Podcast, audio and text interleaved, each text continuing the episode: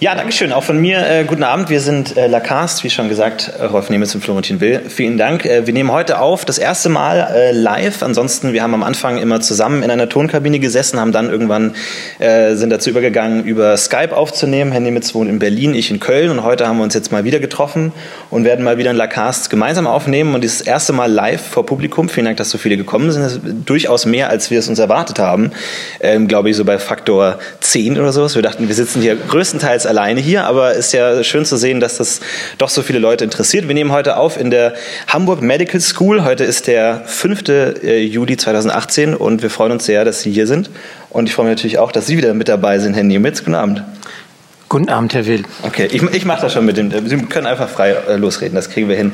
Ja, Thema ist heute, es gibt kein sexuelles Verhältnis. Ähm, Herr Niemitz, was äh, ist denn damit gemeint? Es ist ja, sage ich mal, nicht schwer herauszufinden, dass Menschen miteinander Sex haben und Menschen in irgendeiner Weise sexuell interagieren. Wie kommt Lacan jetzt auf diese verrückte These zu behaupten, es gäbe kein sexuelles Verhältnis? Was ist damit gemeint? Das hängt davon ab, was man unter einem Mikrofon also doch, doch nicht. Äh, das hängt davon ab, was man unter einem Verhältnis versteht. Der Akzent liegt auf dem Wort Verhältnis. Und Lacan hat eine sehr spezielle äh, Bestimmung, was ein Verhältnis ist. Ein Verhältnis ist eine stabile Beziehung zwischen etwas, was er signifikant nennt. Sagen, setzen Sie, falls Sie den Ausdruck nicht kennen, setzen Sie davon für ein Freud würde, ein, Freud würde sagen, Vorstellung, eine stabile Beziehung zwischen Vorstellungen, zwischen unbewussten Vorstellungen. Äh, mit Lacan könnte man sagen, äh, eine Beziehung zwischen Wörtern, zwischen Sätzen, zwischen satzartigen Gebilden. Unser Unbewusstes besteht Lacan zufolge aus signifikanten, aus unbewussten Vorstellungen, äh, aus wortartigen, satzartigen Gebilden. Und auf dieser Ebene gibt es kein Verhältnis. Das ist die These. Verhältnis zwischen welchen Positionen? Zwischen dem Wort, sagen wir mal stark vereinfacht, zwischen dem Wort Mann und dem Wort Frau. Das ist jetzt sehr überzeichnet. Was damit gemeint ist, wir sind durch das Unbewusste, durch unser, sagen wir mal,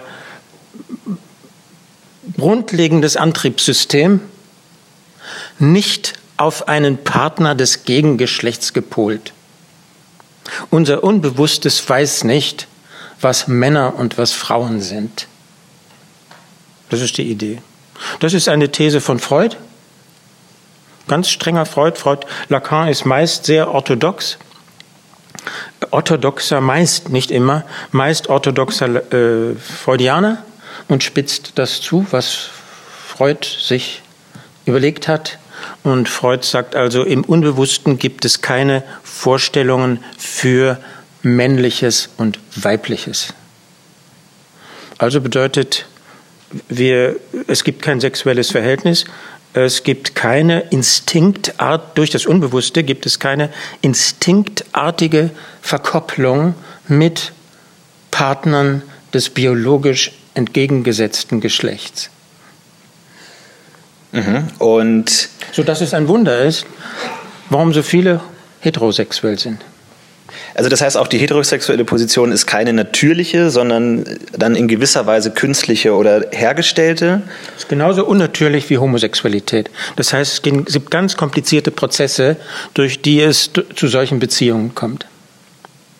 Und kann man sagen, warum dann Heterosexualität zumindest die statistische Norm ist, warum es dann doch einigermaßen funktioniert?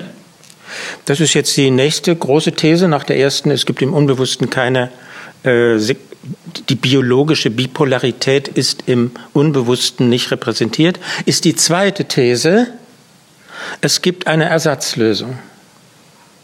Und die Ersatzlösung heißt in Lacans Sprache äh, pardon, die heißt in, ich bin doch ein bisschen aufgeregt. das ist in Ordnung. Das ist völlig in Ordnung. Wir müssen aufpassen, dass Sie das Mikrofon näher ein bisschen halten, dann kann man Sie auch hören. Ähm, heißt in, in, die Ersatzlösung heißt in Freuds Terminologie Kastrationskomplex. Der Kastrationskomplex ist sozusagen der Trick, durch den eine Bindung an Partner des biologisch anderen Geschlechts möglich ist. Und in der Lacan-Sprache heißt das Kastration, einfach nur so, oder Phallus. Bevor wir zu dieser Lösung kommen, möchte ich noch mal ganz kurz auf dieses grundsätzliche Problem eingehen. Ähm, wie, wie kommt denn Lacan darauf, dass es also diese grundsätzliche Verbindung nicht gibt? Warum, warum problematisiert er Sexualität so? Wie kommt er darauf, dass es da Schwierigkeiten gibt? Wie häufig mit dem Argument, das ist die psychoanalytische Erfahrung. Das heißt, seine Theorie baut auf auf dem, was seit, sagen wir, 50 Jahren zu seinem Zeitpunkt von Psychoanalytikern entwickelt worden ist, beansprucht nicht unbedingt neue Fakten äh, zu bestimmen, sondern versucht zu systematisieren, zu logifizieren, zu strukturieren, was vor allem Freud, aber auch einige wichtige Freud-Nachfolger ähm, sich ausgedacht haben. Und äh, er behauptet, das ist nicht gefunden worden. In der Arbeit der Psychoanalytiker ist im Unbewussten nichts gefunden worden. So sagt es schon Freud und so sagt es ganz genau. Können Sie es vielleicht ein bisschen illustrieren, wie das genau aussieht jetzt in der psychoanalytischen Erfahrung, wo, wie man darauf kommt, dass es mit der Sexualität dann grundsätzliche Trennung gibt zwischen den Geschlechtern oder keine, keine Verbindung? Wie, wie äußert sich das? Wie wirkt sich das aus? Wie äußert sich, dass es keine Verbindung gibt? Ich kann jetzt nur Freud referieren.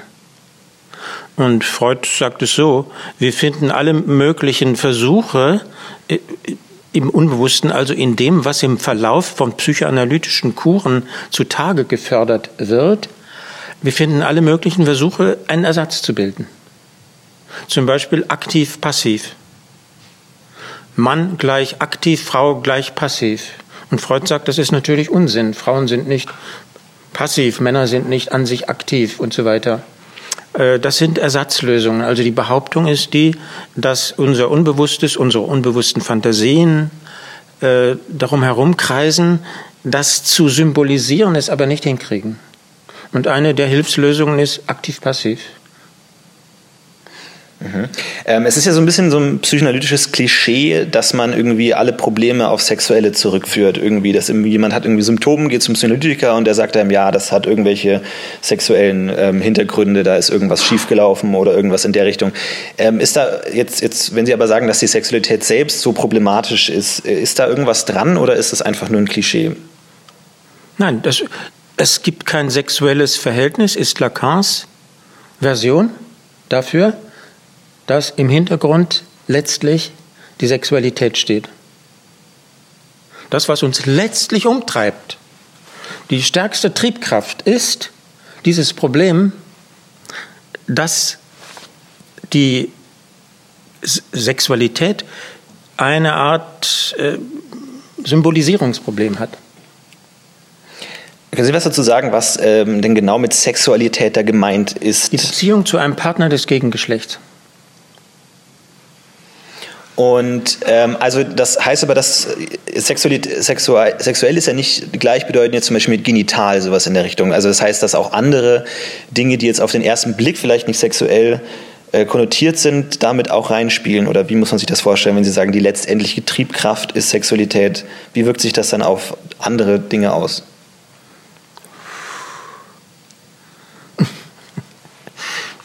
In diesem Podcast hat er immer die Funktion, mir Fragen zu stellen, die mich äh, verwirren. ähm, vielleicht sage ich noch einen Punkt, den ich noch loswerden möchte, und dann wiederholen Sie es vielleicht nochmal. Dann habe ich ein bisschen Zeit, darüber nachzudenken. Ähm, das ist das, was Lacan das Reale nennt. Das Reale ist etwas, was nicht symbolisiert werden kann, wozu es keine Vorstellung im Unbewussten gibt. Etwas, woran unsere Bildmaschine und unsere Sprechmaschine scheitert. Das nennt er das Reale. Und das Reale ist die Sexualität und die Sexualität im Sinne der Beziehung zu einem Partner des anderen biologischen Geschlechts. Und insofern ist letztlich, und das ist das, das Drama, das alle umtreibt, das ist die These. Mhm. Und mich interessiert, wie sich das auswirkt. Also das Reale ist ja das, was nicht symbolisiert werden kann, also das, was in der symbolischen Ordnung fehlt und somit auch jetzt nicht ausgesprochen werden kann. Ähm, aber wie wirkt sich das denn auf das, äh, die symbolische Ordnung aus? Was hat das für einen Effekt, dass da die, die Signifikanten fehlen für Mann und Frau? Das ist wieder so. Ich versuche, ich kann eine ganz kleine Antwort auf die große Frage geben. Zum Beispiel ist es ja absolut auffällig, dass wir uns nicht damit begnügen, äh, biologische Männer und Frauen zu sein sondern es gibt alle möglichen Codes, denen wir uns unterwerfen. Äh, Frauen haben in der Regel lange Haare, Männer haben kurze Haare. Frauen haben, äh, in, sind in der Regel, sagen wir mal, viele sind geschminkt. Wenn Männer sich schminken, wirkt es auffällig. Es gibt also alle möglichen Inszenierungen. Die Geschlechter inszenieren sich. Das ist die Ebene des Imaginären. Man kann fragen, warum ist es, warum tun sie das? Reicht es nicht, dass man ein biologischer Mann und eine biologische Frau ist? Nein, es reicht offenbar nicht. Es muss noch was draufgesetzt werden. Es müssen die Rollen von Mann und Frau gespielt werden. Äh, Frauen sprech, haben häufig eine andere Sprechweise als Männer ähm, und so weiter. Also offenbar reicht die biologische Zweigeschlechtlichkeit nicht. Es muss ein Riesenaufwand zusätzlich betrieben werden, um zu signalisieren, ich bin ein Mann oder ich bin eine Frau. Das ist doch auffällig. Darüber könnte man nachdenken. Ist, warum, warum ist das notwendig? Existiert dann für Lacan ähm, außerhalb des äh, biologischen Geschlechts kein Geschlechts, also keine Geschlechtsidentifikation? Existiert sowas dann überhaupt, männlich und weiblich, außerhalb der Biologie? Gibt es eine Geschlechtsidentifikation, in der in der, ich glaube, man kann sagen, nein, gibt es nicht. Wenn es eine Geschlechtsidentifikation gäbe, dann müsste es im Unbewussten den signifikanten Mann sein, geben. Und für die Frau dasselbe. Nein. Und wenn ich jetzt sage, ich bin ein Mann? Das ist nicht unbewusst. Das ist das Ich, das ist die bewusste Seite. Und äh, dass manche Leute so sehr männlich auftreten und manche Frauen sehr weiblich auftreten, das ist ein Versuch, das Problem zu lösen. Aus der Psychologie pardon, aus der psychoanalytischen Perspektive, ähm, wo sozusagen alles begriffen wird als Versuch, ein unbewusstes Drama, einen unbewussten Konflikt zu lösen. Das heißt, die Geschlechter sind deswegen nicht kompatibel, weil sie an sich auch nicht als solche existieren. Sie existieren natürlich auf der biologischen Ebene. Mhm. Wir sind im Rahmen der Psychoanalyse und es geht darum, was die Psychoanalyse mitbekommt. Das ist keine Totaltheorie. Äh, es, ist das, es geht um das, was unter psychoanalytischem Gesichtspunkt sichtbar ist. Und Sie haben jetzt hin, also es, es, scheint ja doch irgendwie halbwegs zu funktionieren, dass Menschen miteinander Sex haben oder in gewisser Weise in eine Verbindung eingehen. Sie haben jetzt den Kastrationskomplex angesprochen. Wie ist, das ist ja die Lösung für das Problem so ein bisschen, oder dadurch geht es dann halbwegs. Wie sieht das aus? Ja, sehr wichtig ist das halbwegs. Das heißt, ähm, das Glas ist. Äh, ja, es ist halb voll. voll. Das ist schlimmer als gedacht.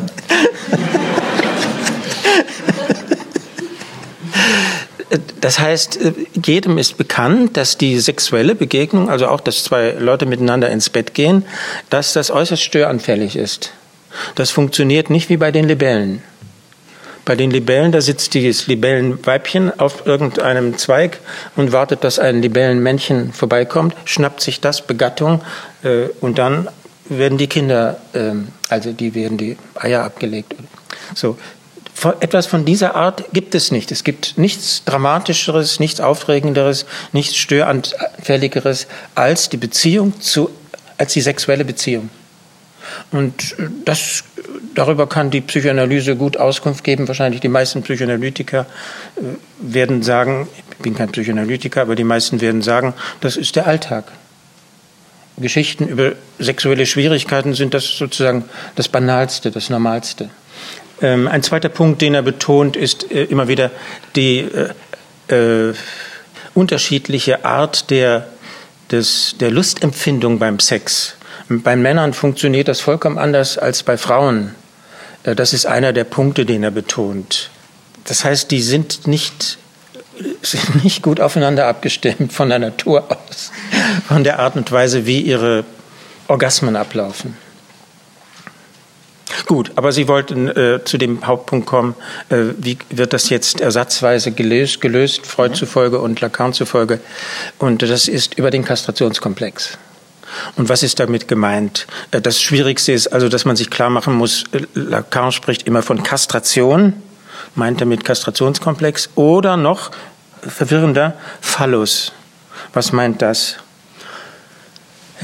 Ganz genau habe ich es nicht verstanden. Für die Seite des Mannes kann ich es klar sagen. Für die Seite des Mannes besteht der Kastrationskomplex darin, dass die Masturbation, etwas überspitzt formuliert, verboten ist. Das muss nicht die Form eines Verbots haben. Früher hatte das vor allem die Form eines direkten Verbots. Du darfst das Ding da nicht anfassen. Heutzutage ist das alles sehr viel lockerer wahrscheinlich, aber es gibt eine Missbilligung, die wie eine Art Verbot funktioniert. Und was heißt das? Dass eine bestimmte Form von Erregung, also dass eine bestimmte Form von Lust mit einer Art Negativsymbol versehen wird. Die wird Unterdrückt ist zu viel gesagt. Das Masturbationsverbot wird ja nicht befolgt. Es wird ähm, rausgenommen. Es wird etwas definiert, was nicht zu sein hat. Und auf diese Art und Weise greift die Sprache in den Körper ein, in den Körper als Sitz von bestimmten Lüsten. Und das nennt er Kastration. Also ein Minus, ein durch die Sprache herbeigeführtes Minus auf der Ebene bestimmter, einer bestimmten Körperlust. Okay? Ja. Und jetzt müsste natürlich von Ihnen die Frage kommen, und wieso hilft das dem Mann, einen Partner des anderen Geschlechts zu finden? Ja.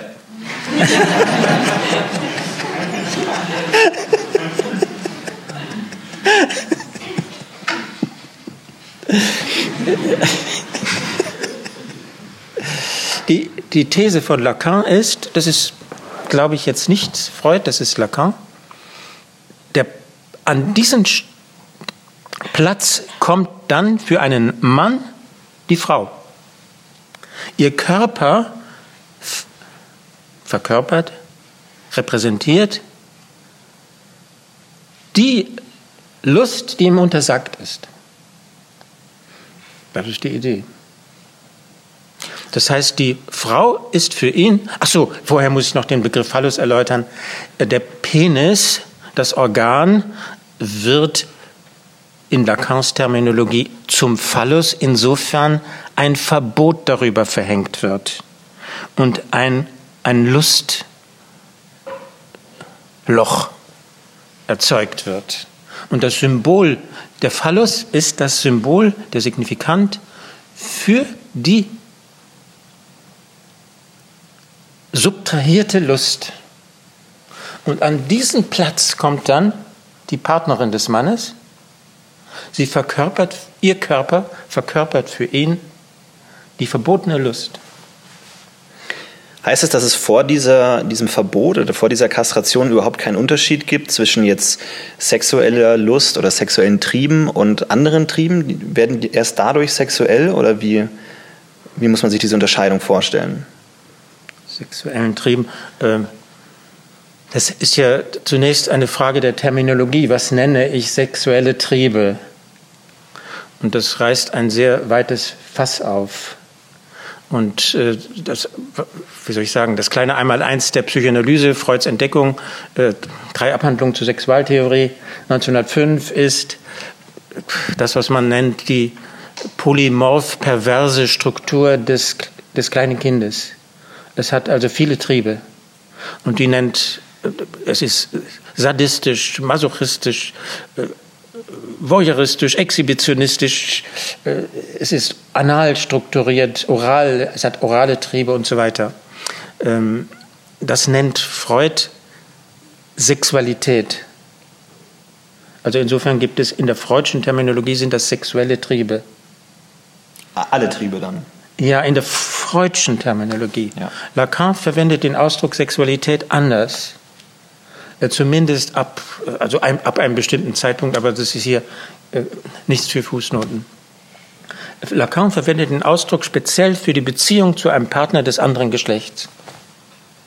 Und ähm, unter sexueller Lust versteht er speziell die Lust, die verschiedenen, äh, pardon, die verschiedenen Lüste, seien die jetzt sadistisch, masochistisch oder wie auch immer, sofern sie durch den Kastrationskomplex hindurchgegangen sind. Das, das nennt er so, das ist seine terminologische Entscheidung. Okay, und die, Sie haben gerade angesprochen, wie es. Warum ja. nennt er das so? Weil das die Beziehung auf einen Partner des anderen Geschlechts ermöglicht. Insofern trifft er dann eine andere Entscheidung als Freud. Also er nennt Sexualität alles das, was einen die Verbindung zu dem Partner des anderen Geschlechts ermöglicht. Mhm. mhm. Was selbst aber jetzt nur ein Ersatz ist, sozusagen für das, was eigentlich fehlt. Kann man das so formulieren? Ja, man handelt sich damit jede Menge Probleme ein, aber man kann das so problemieren. So okay. äh, gut, Sie haben gerade gesagt, beim Mann ist es der, der Kastrationskomplex oder die ähm, Verbot der, der Masturbationslust, ähm, die es einen ermöglicht? Ja, ich will noch, einen sagen, noch sagen, wie es weitergeht. Und die Frau kann sich dann entscheiden gewissermaßen, ob sie diesen Platz einnimmt oder nicht einnimmt. Will sie also für den Mann der Körper sein, der die verbotene Lust symbolisiert oder nicht? Pardon, ich haue immer dagegen. Der die verbotene Lust symbolisiert oder nicht? Und das ist sozusagen an dieser Stelle bricht ein neues Drama auf. Und wenn ich Lacan richtig verstanden habe, ist seine These die, wenn die Frau diesen Platz tatsächlich einnimmt, sozusagen vollständig, führt das zu dem, was man früher Frigidität nennt. Dann opfert sich vollständig ihre eigene Lust, um diese Funktion zu haben. Das heißt, die Idee ist die, die Idee von Lacan ist nicht die, dass durch den Kastrationskomplex die Beziehungen zwischen den Geschlechtern wunderbar lauf, laufen, sondern durch die, den Kastrationskomplex kommen die Beziehungen zwischen den Geschlechtern zustande in der bekannten Gestörtheit. Das heißt, beim, beim Mann steht am Anfang diese, diese, dieser Verbot, dieses Verbot der Masturbationslust und dadurch kommt es zum Kastrationskomplex. Und bei der, wie ist es das bei der Frau? Das ist der Okay, und was ist bei der, der Frau das auslösende Moment? Was ist da das, das grundsätzliche Problem, das gelöst wird durch die Kastration? Das ist der Punkt, den ich nicht ganz verstanden habe. Äh, Lacan ist an dieser Stelle Freudianer und äh, Freud zufolge funktioniert der Kastrationskomplex bei der, beim Mädchen anders als beim Jungen? Weil als, anders als beim Jungen, ja. Und ähm, das versucht er zu übernehmen. Und die Frage ist, worin besteht das andere? Aber er hat eine andere Idee. Seine Idee ist die, auch kleine Mädchen gehen durch den Kastrationskomplex, was ihnen dann eine Beziehung zum anderen Geschlecht ermöglicht, aber nicht ganz. Und aus diesem nicht ganz macht er einen Begriff, das ist ja ein Terminus der Umgangssprache, nicht ganz. Aber daraus macht er einen Begriff, äh, nicht oder nicht alles. Sie sind nicht ganz dem, äh, oder nicht alle Frauen sind dem Kastrationskomplex unterworfen. Mir ist nicht einmal klar, ob er sagen will, nicht alle Frauen sind durch den Kastrationskomplex bestimmt oder die Frauen sind nicht ganz durch den Kastrationskomplex bestimmt oder ob er beides behaupten will. An dieser Stelle sind die Texte so schwierig, äh, die Sekundärliteratur ist nicht sehr gut, äh, sodass ich diesen Punkt nicht ganz, nicht ganz, dass ich den nicht ganz verstanden habe. Mhm.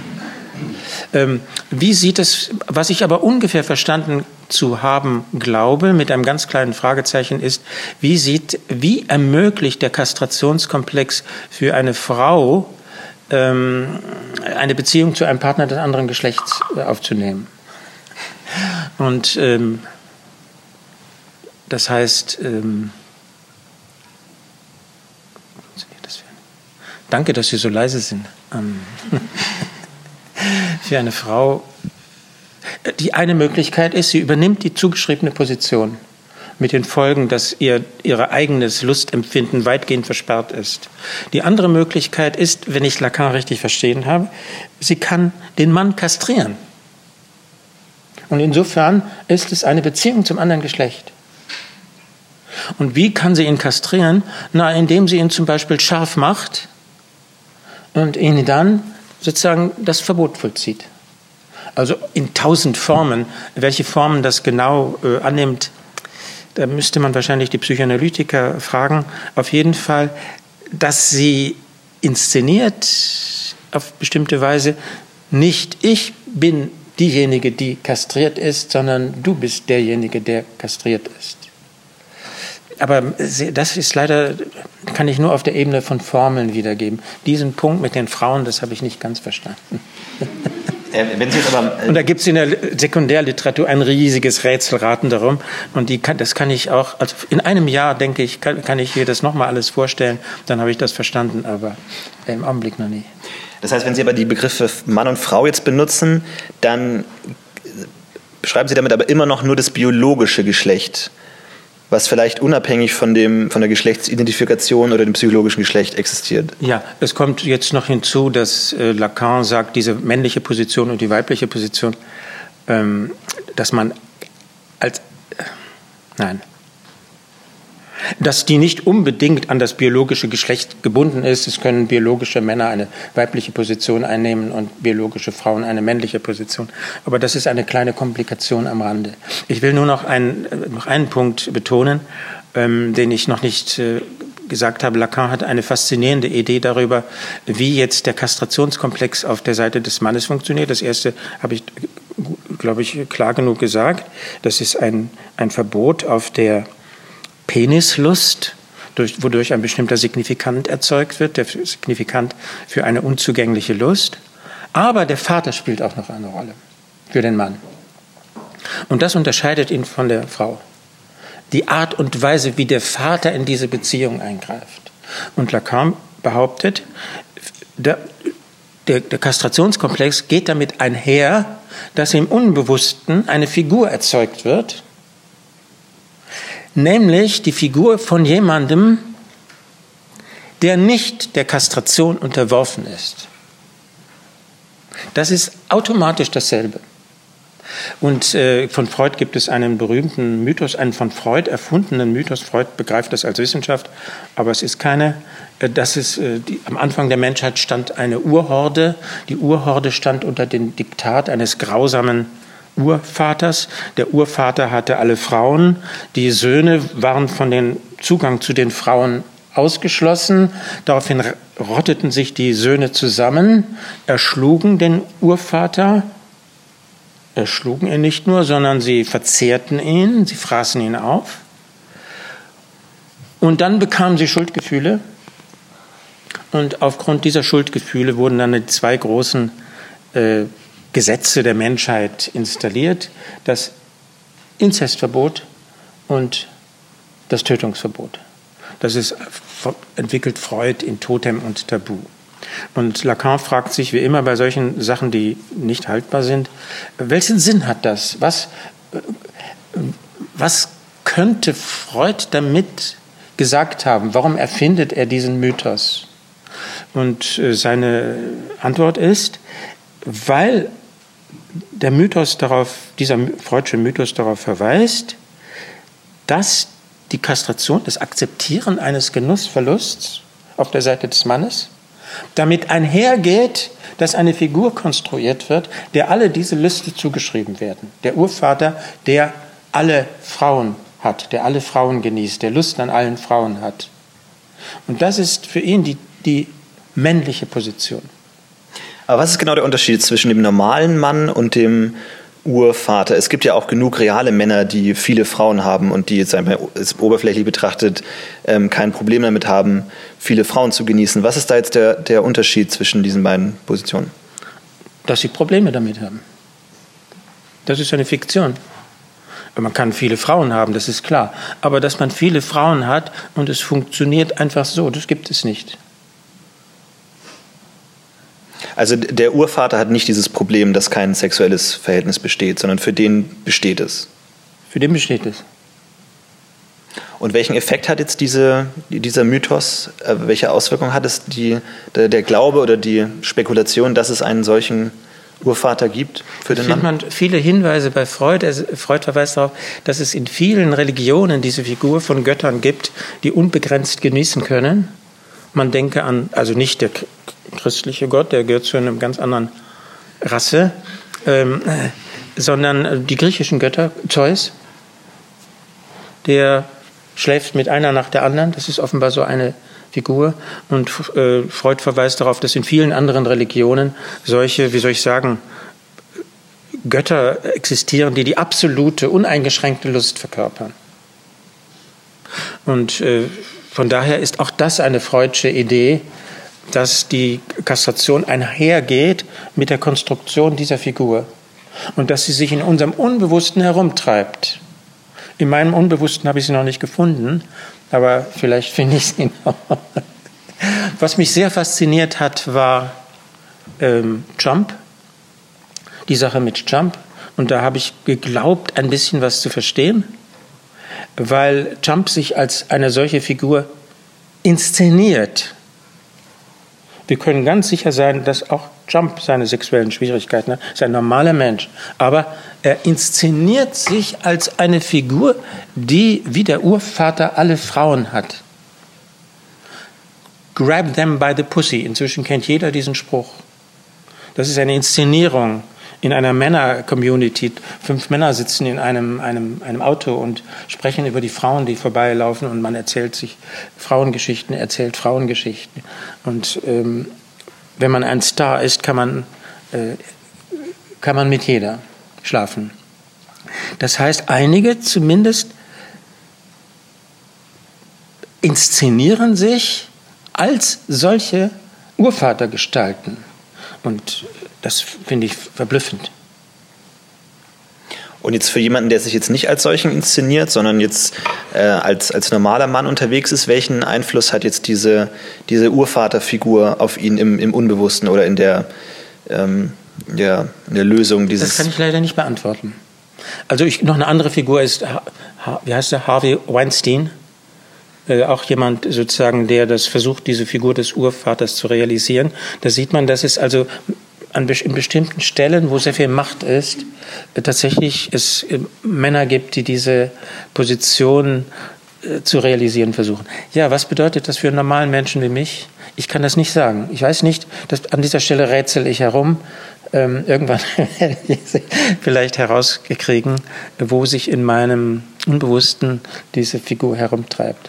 Oder wissen Sie es, wo es ist in Ihrem Unbewussten? Ich bin auf der Suche noch. Aber ähm, können, können Sie sagen, gibt es da auch ein, ein äh, weibliches Äquivalent dazu? Oder wie, wie sieht dann die weibliche Position aus im Gegensatz zum, zu der Idee des Urvaters? Es gibt auf jeden Fall auch weibliche Figuren, also Göttinnen, die die absolute Lust verkörpern. Lacan äußert sich ausführlich dazu über solche Göttinnen. Aber das ist nicht die weibliche Position. Die Grundidee von äh, die Grundidee von Lacan über die weibliche Position ist, dass in deren Unbewussten gibt es nicht diesen Bezug auf, den, auf eine Figur, auf einen Vater, äh, der sozusagen ähm, ohne Kastration, ohne Einschränkung seine Lust befriedigen kann. Ähm, das ist, das ist banal wiederum, das ist leicht zu verstehen, weil für eine Frau ist die entscheidende Figur die Mutter. Und in der Lacanischen Theorie ist die Mutter in der, in der freudschen Theorie ist die Mutter in der Perspektive des Kindes kastriert. Und äh, das wird einfach übernommen, also wird einfach übernommen. Das wird übernommen. Die Mutter funktioniert in der Perspektive des kleinen Kindes radikal anders als der Vater in der Perspektive des Jungen. Also die Mutter funktioniert in der Perspektive des Mädchens radikal anders als die, der Vater in der Perspektive des kleinen Jungen. Ist die Idee. Für den Vater ist der Vater ist für den kleinen Jungen jemand, der ohne Einschränkung seine Lust befriedigen kann. Für das Mädchen ist, hat die Mutter nicht diese Funktion. Und das ist der größte Unterschied zwischen den beiden Geschlechtern in der Lacanischen Rekonstruktion der Geschlechterdifferenz. Das heißt, Sie haben jetzt gerade gesagt, weibliche Position, das heißt, es gibt eine männliche Position und eine weibliche Position, die aber nicht notwendigerweise was zu tun haben mit dem biologischen Geschlecht. Und warum heißen die dann männliche und weibliche Positionen? Einfach weil es eine statistische Übereinstimmung ist, dass die meisten biologischen Frauen auch diese unbewusste weibliche Position vertreten? Oder warum wählt Lacan überhaupt diese Begriffe männlich-weiblich, wenn doch die grundsätzliche Idee ist, dass es außerhalb des biologischen Geschlechts kein Geschlecht existiert? Gute Frage. ähm, er, er, verwendet nicht die Ausdrücke männliche und weibliche Position, das habe ich jetzt reingebracht. Er verwendet den Ausdruck Hälften, ein Ausdruck aus der Ethnologie. Äh, Stämme sind häufig in Hälften aufgeteilt und die Hälften dann wiederum in Hälften und diese Unterhälften in Unterhälften und so weiter. Das heißt, die Aufteilung in Hälften ist ein sozialer äh, Mechanismus, der ungeheuer verbreitet ist. Ach, Oberstadt und Unterstadt, das haben wir bis in unsere, bis in unsere äh, Welt hinein. Und ähm, er bezeichnet also die Gruppe der Männer als die männliche Hälfte und die Gruppe der Frauen als die weibliche Hälfte. Das ist jetzt nur Terminologie. Den Ausdruck Position habe ich da reingeschmuggelt, weil ich dachte, das ist leichter verständlich. Das klingt aber jetzt schon, schon ein bisschen nach Harmonie, oder? Also wenn es zwei Hälften gibt, das, das klingt ja, das, also jetzt, wenn, wenn Lacan behauptet, dass es wäre äh, traumatisch, äh, funktioniert das Verhältnis zwischen den Geschlechtern nicht und das hat große Probleme, dann von zwei Hälften zu reden, das klingt ja schon so ein bisschen Yin-Yang. Letzten Endes gibt es da schon mhm. ein, ein ganz großes Ganzes zusammen. Ja, das ist also gerade nicht gemeint. Man muss sich also bei, bei zwei Hälften, zwei Hälften vorstellen, die nicht zusammenpassen. Sie beziehen sich aufeinander, aber äußerst konflikthaft. Die ganze Theorie, ähm, es gibt kein sexuelles Verhältnis, richtet sich unter anderem gegen die Yin-Yang-Idee. In der Psychoanalyse wäre das C.G. Jung. Für den sind die Geschlechter wie Yin und Yang auf, äh, aufeinander bezogen. Sie sind komplementär und die ganze Anstrengung, also der Kram, den ich hier äh, referiert habe, äh, ist ein Versuch, die Beziehung zwischen den Geschlechtern als gerade nicht so zu beschreiben. Der Ausdruck Hälfte, Moitié, ist ähm, natürlich gefährlich. Ähm, das ermöglicht Lacan Wortspiele mit moi, Moitié, moi. Moi ist das Ich. Ähm, mehr kann ich dazu eigentlich nicht sagen. Und ähm, ist dann ein einzelnes Subjekt dann auch sozusagen dauerhaft in einer dieser beiden Hälften oder gibt es auch Überschneidungen oder kann man diese Position auch wechseln? Dazu hat er sich nicht geäußert. Oder nicht, dass ich wüsste. Er hat sich zu allem geäußert hat, muss er sich eigentlich dazu geäußert haben. Aber es entzieht sich meiner Kenntnis. Das weiß ich nicht. Äh, auf jeden Fall Fragen der Homosexualität, die man ja sofort denkt, haben, haben ihn nur am Rande beschäftigt. Also von daher ein wichtiges Thema ist an, kommt, an dieser, äh, kommt an dieser Stelle aus heutiger Sicht auf jeden Fall zu kurz. Ähm, er hat sich ein paar Mal zu äh, Transgender geäußert aber das ist alles sehr, sehr knapp. Das, sind, das ist keine ausgearbeitete Theorie. Während ähm, es gibt kein sexuelles Verhältnis, das ist eine ausgearbeitete Theorie. Und ich möchte Ihnen auch noch, möchte auch noch zeigen, welche Form diese ausgearbeitete Theorie dann an, annimmt. Das hatten ja wir verabredet. Es hat die Form von Formeln. Und das ist ja eigentlich ein Podcast. Formeln muss man eigentlich sehen. Aber wir hatten doch trotzdem gesagt, äh, machen wir es trotzdem, weil es, weil es dazugehört. Okay, David? Gerne, ja. So, jetzt kommt's.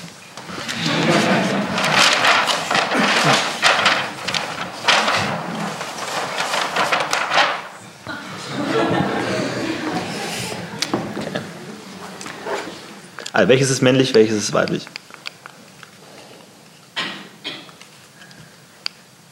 Also das ist die, die, diese Hälfte ist die Männerhälfte, das ist die weibliche Hälfte. Ja, das ist alles gleich, oder? Dies hier ist der Phallus. Äh, griechisches Vieh für Phallus. Okay, hier nochmal ein Vieh, nochmal ein Vieh. Und Das ist die, der, die, die Hauptthese über die Männer. Das hier meint alle. Alle Männer sind durch den Kastrationskomplex geprägt. Also der, der Signifikant Phallus steht hier für den Kastrationskomplex. Ja, durch den Kastrationskomplex wird der Penis in ein Symbol verwandelt. Dieses Symbol nennt sich Phallus und das ist ein Symbol für eine unzugängliche Lust. Also nicht wie in der Umgangsvorstellung der Phallus als ähm, Symbol der Allmacht, nicht in der Lacanischen Rekonstruktion. Also alle Männer gehen durch den Kastrationskomplex und beziehen sich dadurch auf die andere Seite. Hm? Mhm. Ist so einfach. Das hier heißt, es gibt ein, dieses Ex, das E für existiert. Es, es, es existiert ein X. Für das, grad, wofür steht das X? Das, das ist jetzt sozusagen. Ein Element, ein, sagen wir mal, nicht, es stimmt nicht ganz, aber ungefähr für einen Mensch, ein Individuum. Okay. Hm? Es gibt einige Komplikationen, aber lassen wir. Es gibt ein Individuum, es existiert ein Individuum, für das gilt, dass diese Beziehung zum Phallus, zur Kastration, negiert ist. Das ist ein Negationsstrich. Das meint nicht. Der entzieht sich der Kastration. Das ist der Urvater, der alle Frauen hat. Okay? Ja. Der sich angeblich in unserem Unbewussten, wir sind ja Männer offenbar, herumtreibt als eine absolut entscheidende Figur, von der wir nichts wissen. Das ist aber an sich schon ein Widerspruch. Wenn gilt für alle X, gilt Phallus X, dann darf es eigentlich keinen geben. Ja, das, Lacan arbeitet hier mit, äh, sozusagen mit der Sprache der modernen Logik, der sogenannten symbolischen Logik, und er imitiert diese Sprache. Und äh, von daher liegt äh, die Frage nahe, ist, ist das nicht ein Widerspruch? Also die Frage, die Logik versucht Widersprüche zu vermeiden und ist das hier nicht ein Widerspruch? Er hat also jede Menge Ideen dazu, dass die Psychoanalyse eine eigene Logik entwickeln sollte und beansprucht sogar etwas größenwahnsinnig, dass die Logik, die er entwickelt, noch eine Stufe tiefer ist als die von den Mathematikern entwickelte und Logikern entwickelte Logik. Mhm. Und hier gibt es also ein Theorem über Logik, ein logisches Theorem, auf das Sie gestoßen sind mit Ihrer Frage. Und das bedeutet, ein, also ein Alles, wie wird ein Alles konstituiert, nämlich eine Ganzheit, eine Totalität? Durch eine Ausnahme. Wenn ich keine Ausnahme habe, habe ich auch keine Totalität, kein Ganzes. Systemtheoretiker erkennen das sofort wieder. Die definieren Systeme durch den Bezug zur Umwelt. Ohne ausgeschlossene Umwelt gibt es kein System. Das ist ein ähnlicher Gedanke. Also eine Totalität, ein System, eine Ganzheit gibt es nur durch ein Ausnahmeelement. Das, okay? Ja, okay. So, jetzt ist hier die weibliche Seite. Und hier, äh, auch hier gilt, sie sind, gehen durch den Kastrationskomplex, aber hier ist das alle negiert. Es hat hier oben dieses Negationszeichen. Und zu lesen, nicht alle Individuen dieser Seite sind durch den Kastrationskomplex geprägt. Und ich habe schon gesagt, dass mir nicht ganz klar ist, was damit ganz genau gemeint ist. Und warum sind sie nicht alle dadurch geprägt? Weil es hier kein Ausnahmewesen gibt. Es gibt nicht ein, dieses Ausnahme, das ist wieder der Negationsstrich, es existiert nicht ein Individuum, für welches gilt, dass es die Kastrationsfunktion negiert. Das ist sozusagen die Mutter, wenn man es etwas flapsig sagen will ist natürlich nicht die Mutter, es ist eine logische Funktion. Das meint, es gibt keinen Bezug auf eine Ausnahmefigur und dadurch funktioniert das weibliche Unbewusste anders. Das heißt, es hat nicht den Charakter eines Systems. Soweit glaube ich, das verstanden zu haben. Moment, das heißt, die Mutter existiert nicht oder die Mutter ist nicht die Ausnahme? Die Mutter existiert natürlich, das ist klar und sie ist ungeheuer wichtig. Äh, sie ist super wichtig aber sie hat nicht die Funktion einer Ausnahme in Bezug auf den Kastrationskomplex. Das ist die theoretische Fassung, die das bekommt. Und das nennt sich Formeln der Sexuierung. Sexuierung bedeutet, das ist ein sehr schöner Ausdruck. Ein, ich glaube, im Französischen gibt es das häufig, aber auch nicht so häufig. Soll bedeuten, man, dass man ein Mann ist oder ein, eine Frau, wird durch einen Prozess bewirkt, ist das Ergebnis eines, einer Dynamik. Und das sind die Formeln, die diese Dynamik zu beschreiben versuchen. Formeln der Sexuierung. Es ist aber notwendigerweise jedes Subjekt oder jedes Individuum in einer dieser beiden Spalten, links oder rechts. Es gibt keine Ausnahmen. Doch, es gibt eine Ausnahme, über die Lacan oft spricht. Das ist Tiresias.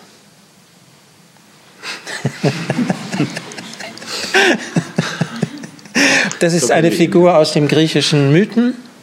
Wer Antigone gelesen hat, der kennt das, da taucht sie auf, aber in vielen anderen Mythen taucht sie auch auf. Und Tiresias war ein Seher? Nein, Theresia war ein irgendwas, der, äh, was hat er da noch gemacht? Der hatte zwei Schlangen, die miteinander kopulierten, auseinandergebracht und dadurch wurde er von einem Mann zu einer Frau für viele Jahre. Und dann wiederholte sich das. Er, hatte, er vollzog wieder einen Eingriff in Bezug auf zwei Schlangen und dann verwandelte er sich zurück in einen Mann. Das ist also ein Geschlechtswechsler und zwar nicht nur wie die meisten heute in eine Richtung, sondern hin und zurück. Und dann gibt es die berühmte Geschichte, dass Freud und Hera, äh, dass Freud, dass Zeus und Hera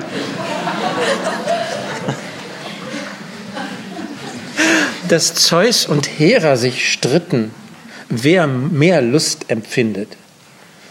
Ein Mann oder eine Frau.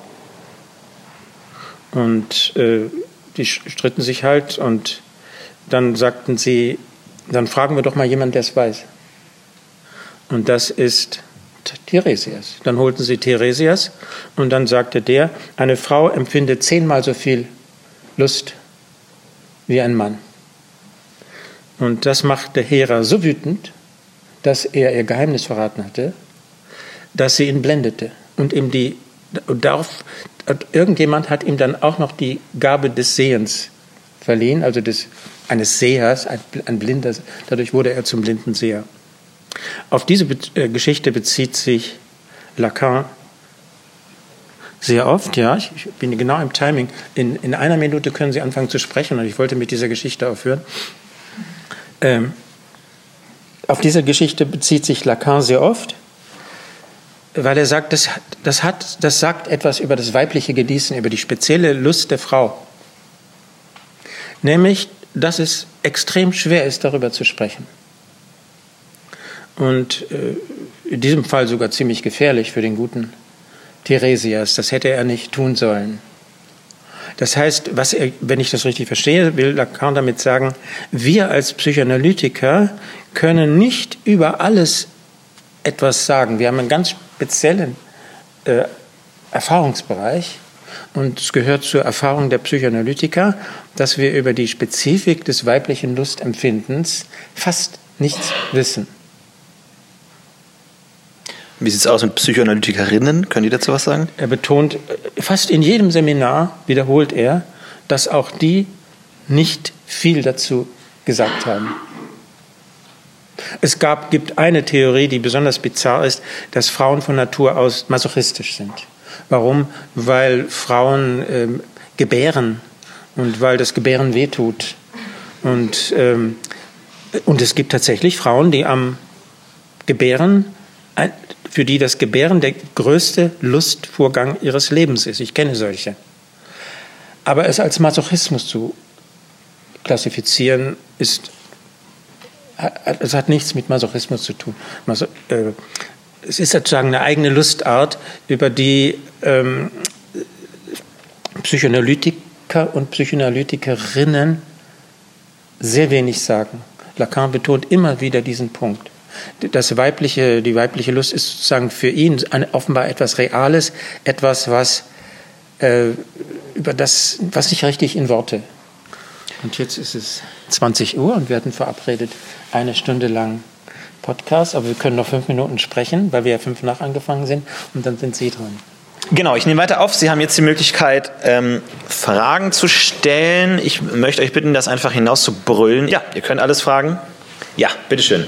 Okay, also ich habe das Ganze jetzt so verstanden, dass während Freud noch probiert, ähm, viel Analogien sozusagen zum Tierreich zu finden und das sozusagen als Herkunft des Menschen sieht und da irgendwie sozusagen so einen theoretischen Unterbau zu schaffen, sagt Lacan, ja, wie Sie mit dem Beispiel der Labelle, äh, Libelle ausgeführt haben, dass es sozusagen so etwas Analoges wie die Sexualität im Tierreich bei Menschen nicht gibt. Und da frage ich mich jetzt sozusagen, braucht er damit nicht die Menschen ähm, irgendwie ihrer Herkunft, beziehungsweise rutscht man dann nicht vielleicht zu sehr ab in irgendwie kreationistische Gedanken? Kreationistisch? Okay. Ist es so, die Voraussetzung ist, dass Freud die Sexualität des Menschen tierischer begreift als Freud? Ist das so? Ich habe über die, eine gute Frage. Ich habe darüber noch nicht nachgedacht. Spontan würde ich sagen, Sie haben Unrecht, aber vielleicht habe ich Unrecht, wenn ich das sage. Ich habe das nicht, äh, mir nicht überlegt. Ich kann es nicht sagen. Begreift Freud die Sexualität des Menschen tierisch? Ja? Auf jeden Fall hat er einen starken Strang. Äh, zum Beispiel, es gibt eine Theorie der Vererbung des Unbewussten über die Generationen hinweg. Sowas würde man bei Lacan nicht finden. Da, nein, ich, ich kann die Frage nicht beantworten. Aber können Sie dann was sagen, wo dann die Sexualität stattdessen herkommt, wenn sie nichts Natürliches ist? Also wo kommt sie denn dann her? Ist es dann was Göttliches oder was Soziales oder wo kommt sie letztlich her? Naja, es gibt auf jeden Fall eine Natur, es gibt den Körper.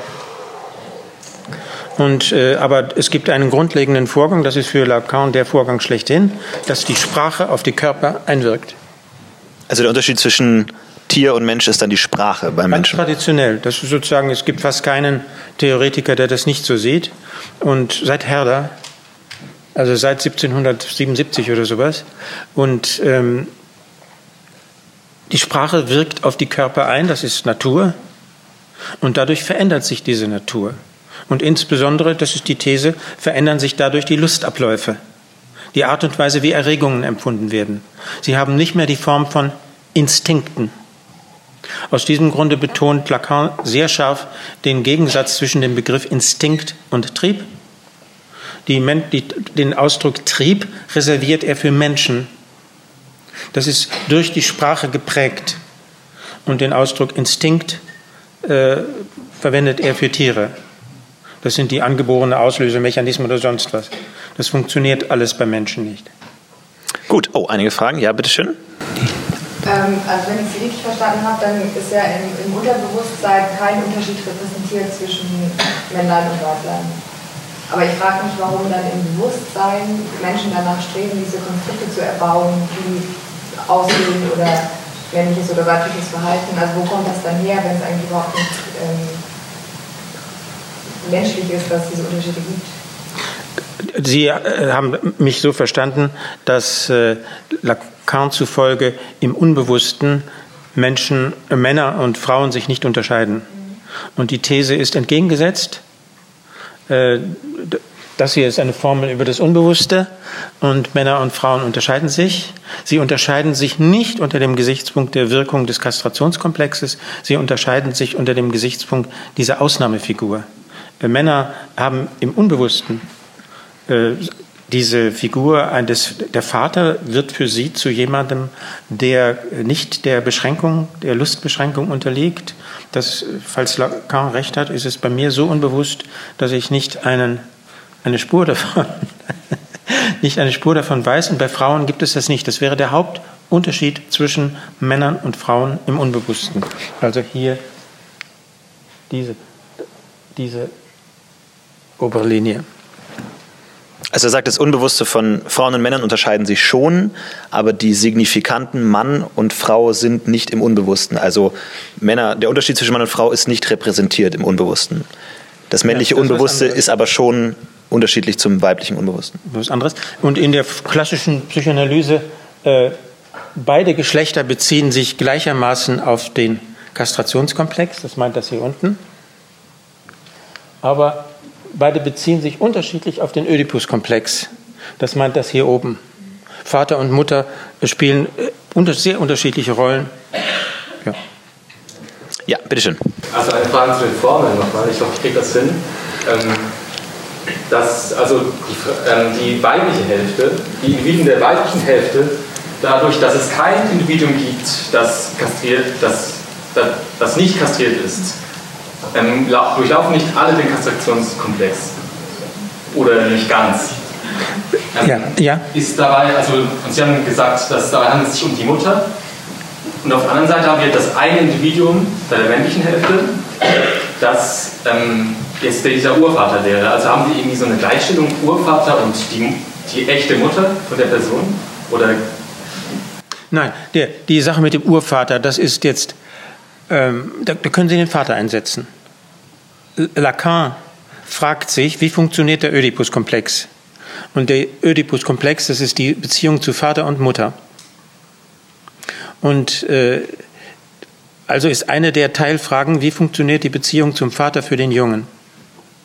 Und seine Idee ist, der eigentliche Oedipus-Komplex, äh, Freud behandelt den Kern des Oedipus-Komplexes nicht dort, wo er über den Oedipus-Komplex spricht, sondern Freud behandelt den Oedipus-Komplex an einer Stelle, wo er es nicht weiß, nämlich in Totem und Tabu, im Mythos vom Urvater.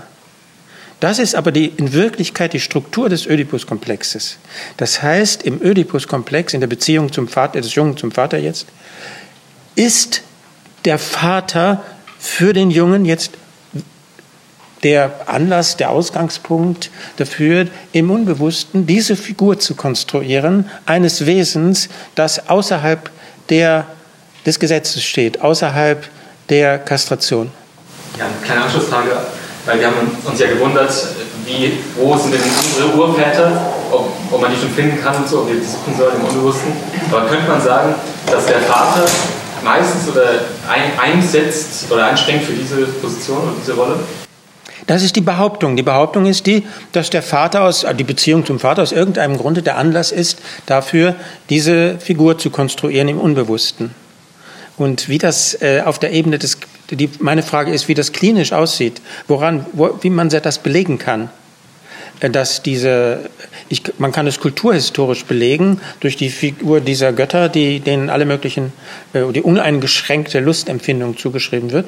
Aber Lacan muss ja klinische Bezugspunkte haben, um behaupten zu können, für die Jungs ist der Vater im Kern jemand, dessen Lüste nicht eingeschränkt sind. Und da habe ich an dieser Stelle leider ein, eine, eine, eine Wissenslücke. Ja, bitteschön. Ähm, ich habe keine richtige Frage, aber ein kleines Problem. Vielleicht können Sie mir da ja helfen.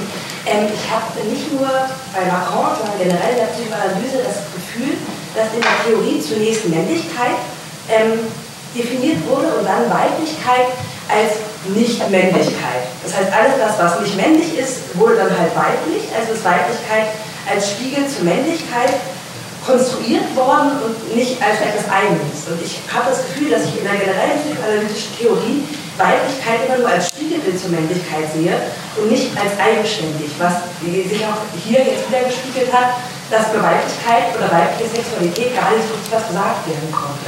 Heißt, jetzt kommt meine Frage zu dem Problem.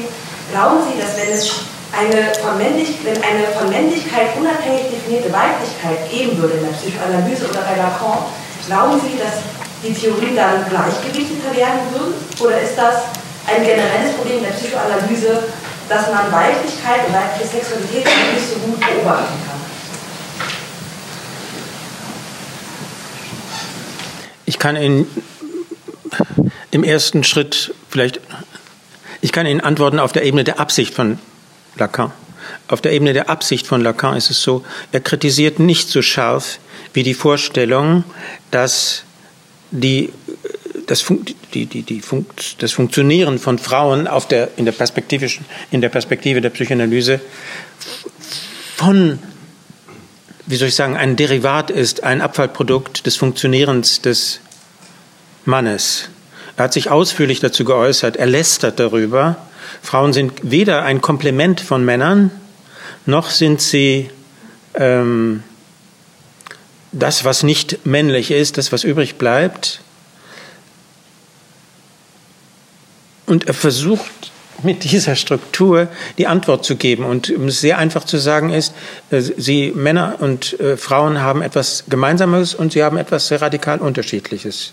Und diese, seine Leistung mit diesen verrückten Formeln besteht darin, dass er es versucht, die sehen auf den ersten Blick kompliziert aus, aber dass er es darin versucht, sehr einfach zu sagen.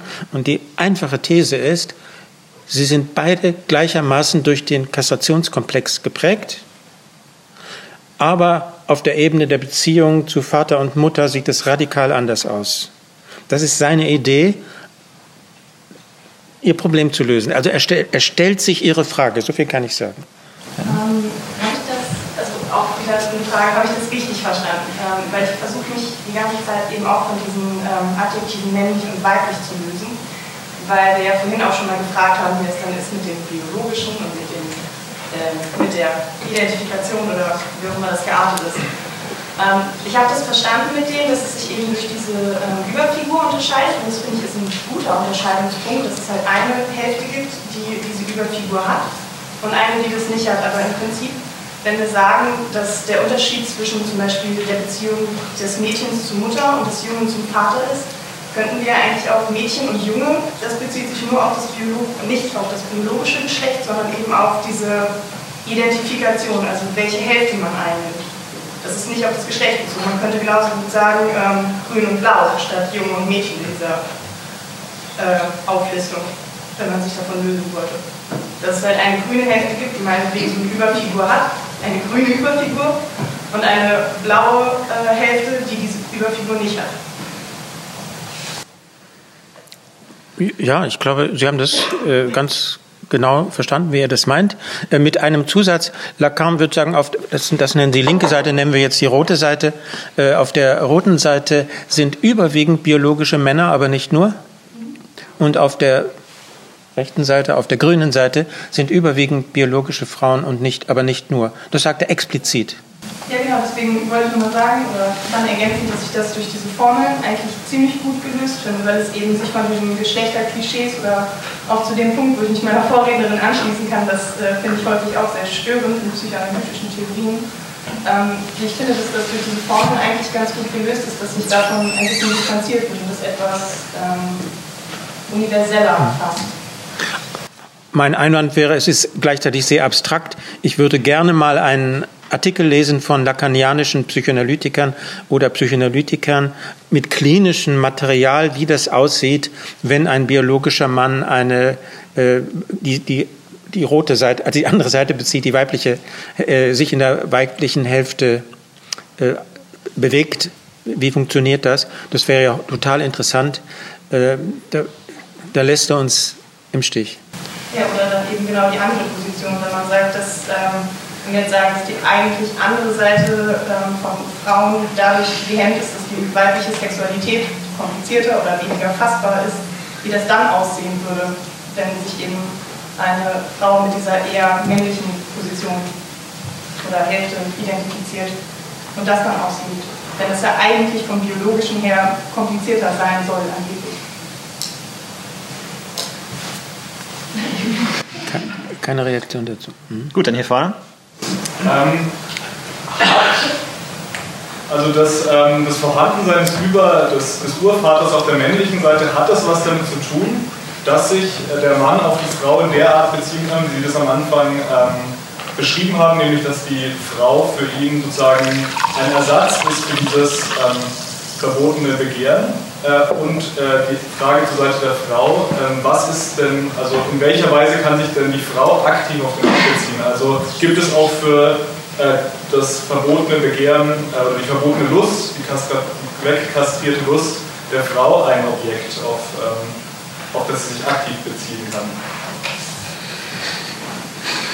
Ich, ich habe Ihnen jetzt nicht ganz zugehört, weil ich bei den ersten Wörtern hängen geblieben bin. Sie müssten den entscheidenden Punkt gleich nochmal wiederholen. Es ist wichtig, äh, ähm, dass Lacan scharf unterscheidet zwischen Begehren und Lust. Ganz scharf. Äh, Lust heißt im Französischen Jouissance und meint in der Umgangssprache Orgasmus. Bei Lacan nicht. Das meint meist, meist übersetzt er Freuds Lustbegriff mit Jouissance und er unterscheidet scharf äh, Jouissance und Begehren. Das Begehren, jetzt um es sozusagen ganz einfach zu sagen, beim Begehren gibt es, geht es um Fantasien, vor allem um unbewusste Fantasien. Bei der Lust geht es um Lustempfindungen, um Erregungen. Das sind zwei verschiedene Ordnungen. Ähm, arbeitet von vornherein mit, diesem, mit dieser Begriffsopposition, die übernimmt er von Hegel, der Begierde und Genuss unterscheidet. Und man findet in ganz frühen Texten bereits den Gegensatz von Begehren und Lust.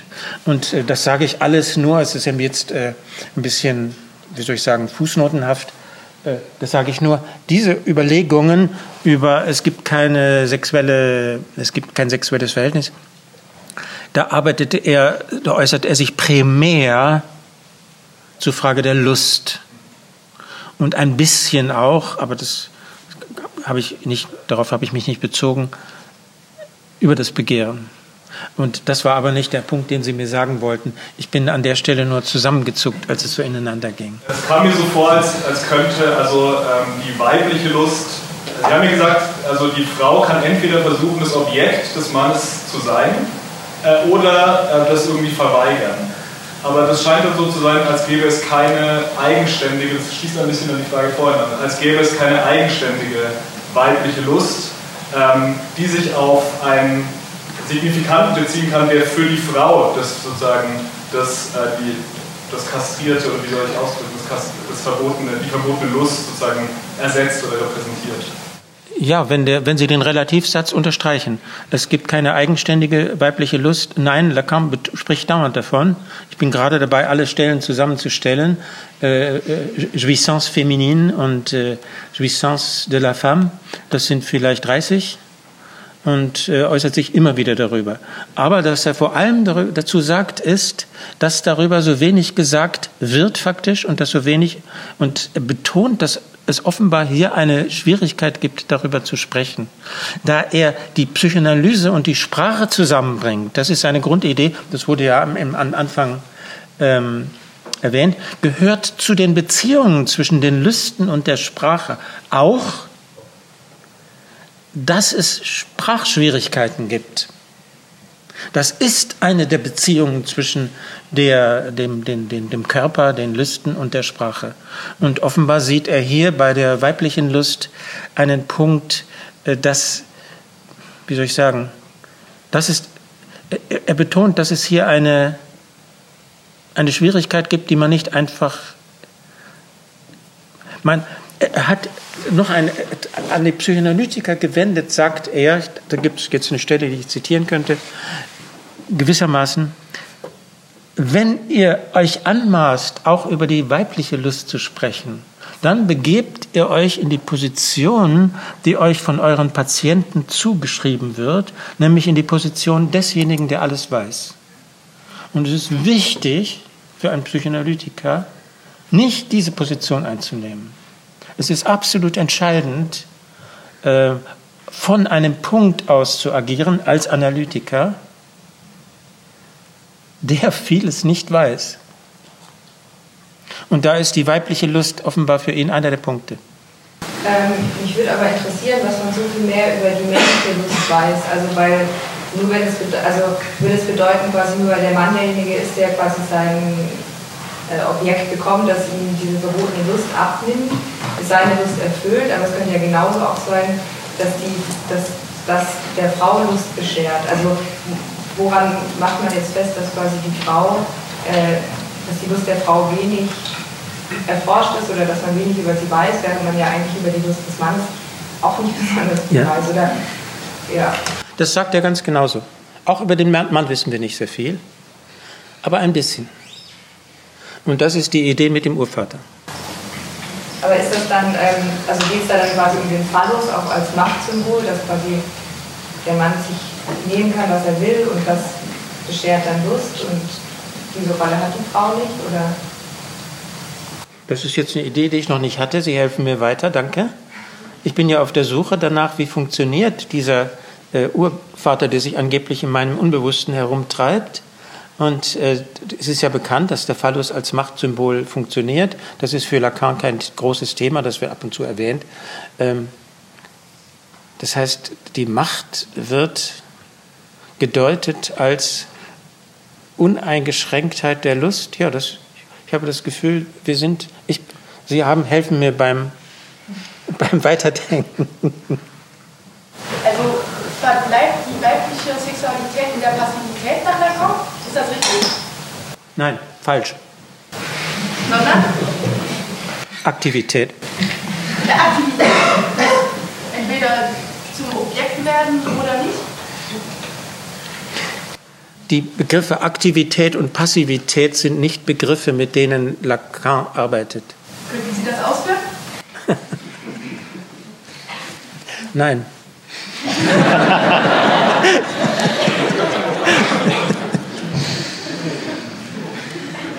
äh, ja, dann hier vorne. Also ich habe jetzt verstanden, es gibt einmal Menschen, die durchlaufen oder die haben einen Kastrationskomplex und welche, die haben ihn weniger. Ähm, wie kommt es denn dazu, dass die einen den mehr haben als die anderen?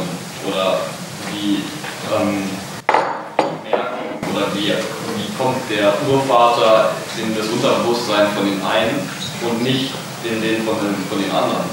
Weil das ist ja da, wo die Kausalkette losgeht. Wie, wie, wie fängt das an? Sie haben schon mitbekommen, dass ich die Lacan-Theorie an dieser Stelle nicht durch und durch verstanden habe.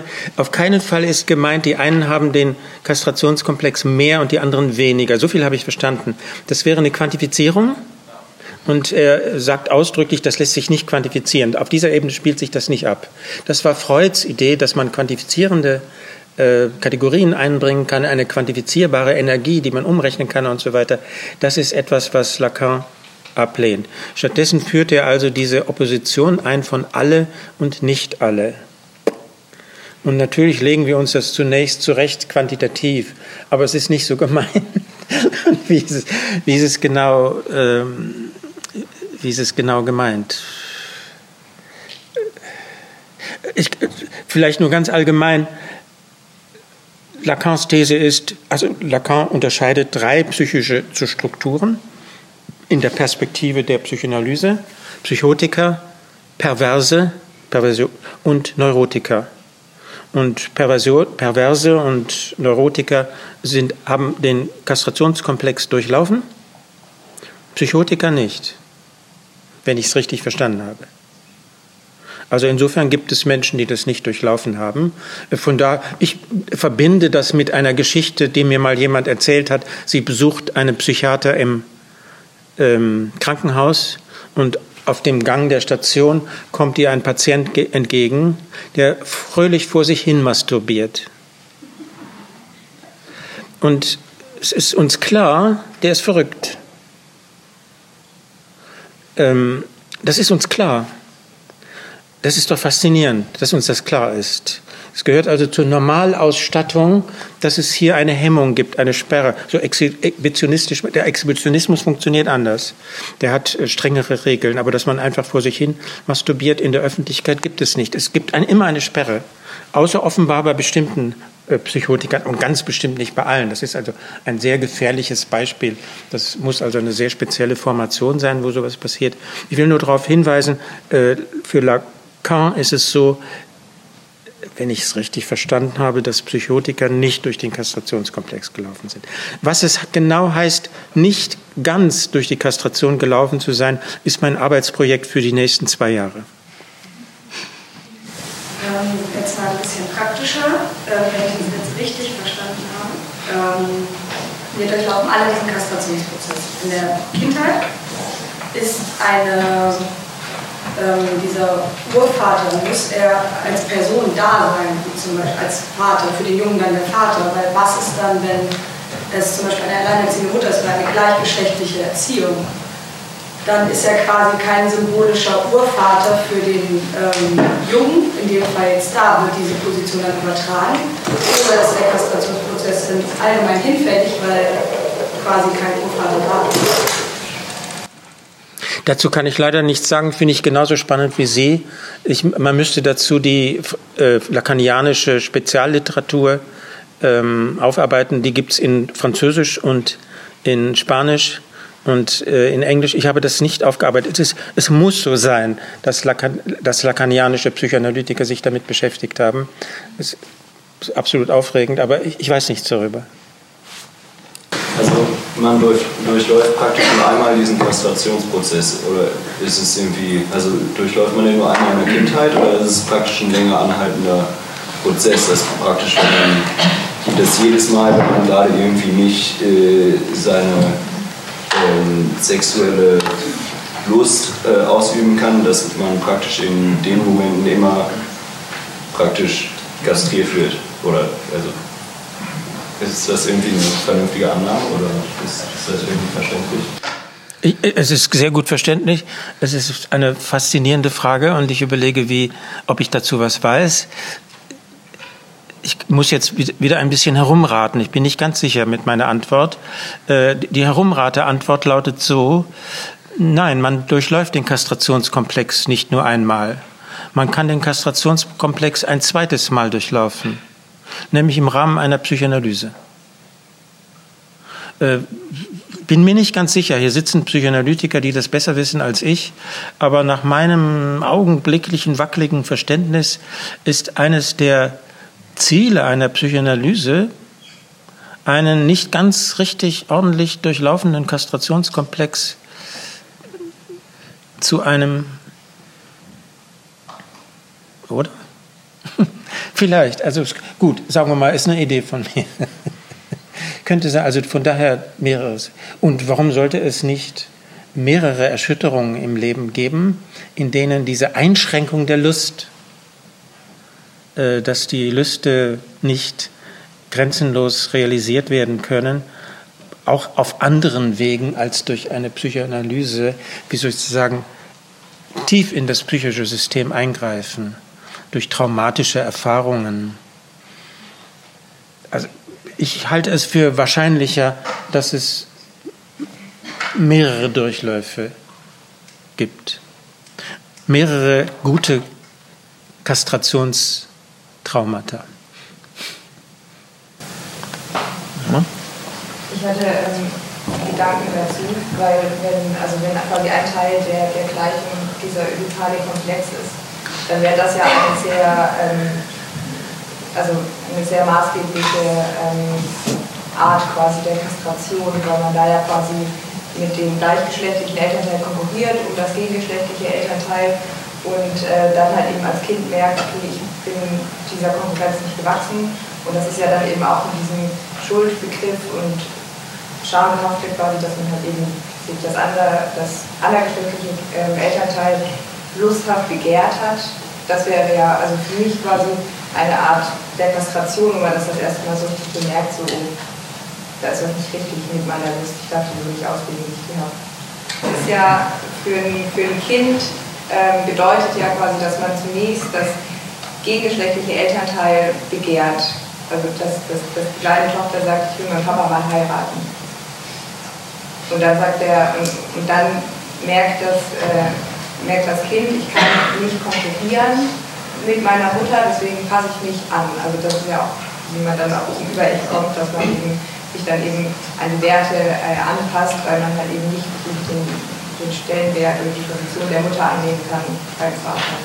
So haben wir das gelernt. Und ähm, das wäre für mich der erste, der erste große Einschnitt oder der erste Grund quasi, warum man sich gegen seine eigene Lust ähm, nicht entscheidet, aber warum man das Gefühl bekommt, man muss sich da kastrieren, weil man diese Lust halt eben nicht ausleben kann. Ich das meine?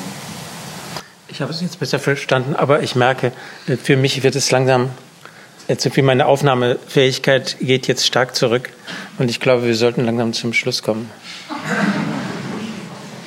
Gut, ja, wir haben ja einige Fragen äh, besprochen. Dann ähm, ja, vielen Dank für die Aufmerksamkeit. Vielen Dank, dass Sie alle gekommen sind. Und natürlich Thanks, Aaron.